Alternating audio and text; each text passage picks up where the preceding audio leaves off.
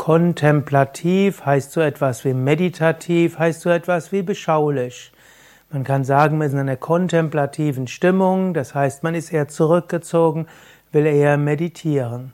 Und unter den christlichen Ordensgemeinschaften gibt es sogenannte kontemplative Orden, die zum Teil sogar schweigen, wie die Kartäuser, und wo viel meditiert, viel gebetet wird und das im Sinne ora et labora, bete und arbeiten bei den christlichen Mönchen mehr in Richtung ora ist und nicht nur lautes Gebet und nicht nur laute Singen, sondern eben viel Schweigen.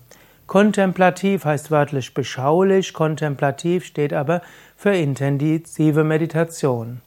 Wenn wir zum Beispiel von Meditation intensiv schweigend bei Yoga Vidya sprechen, dann könnte man auch sagen, wir üben eine Woche Kontemplation.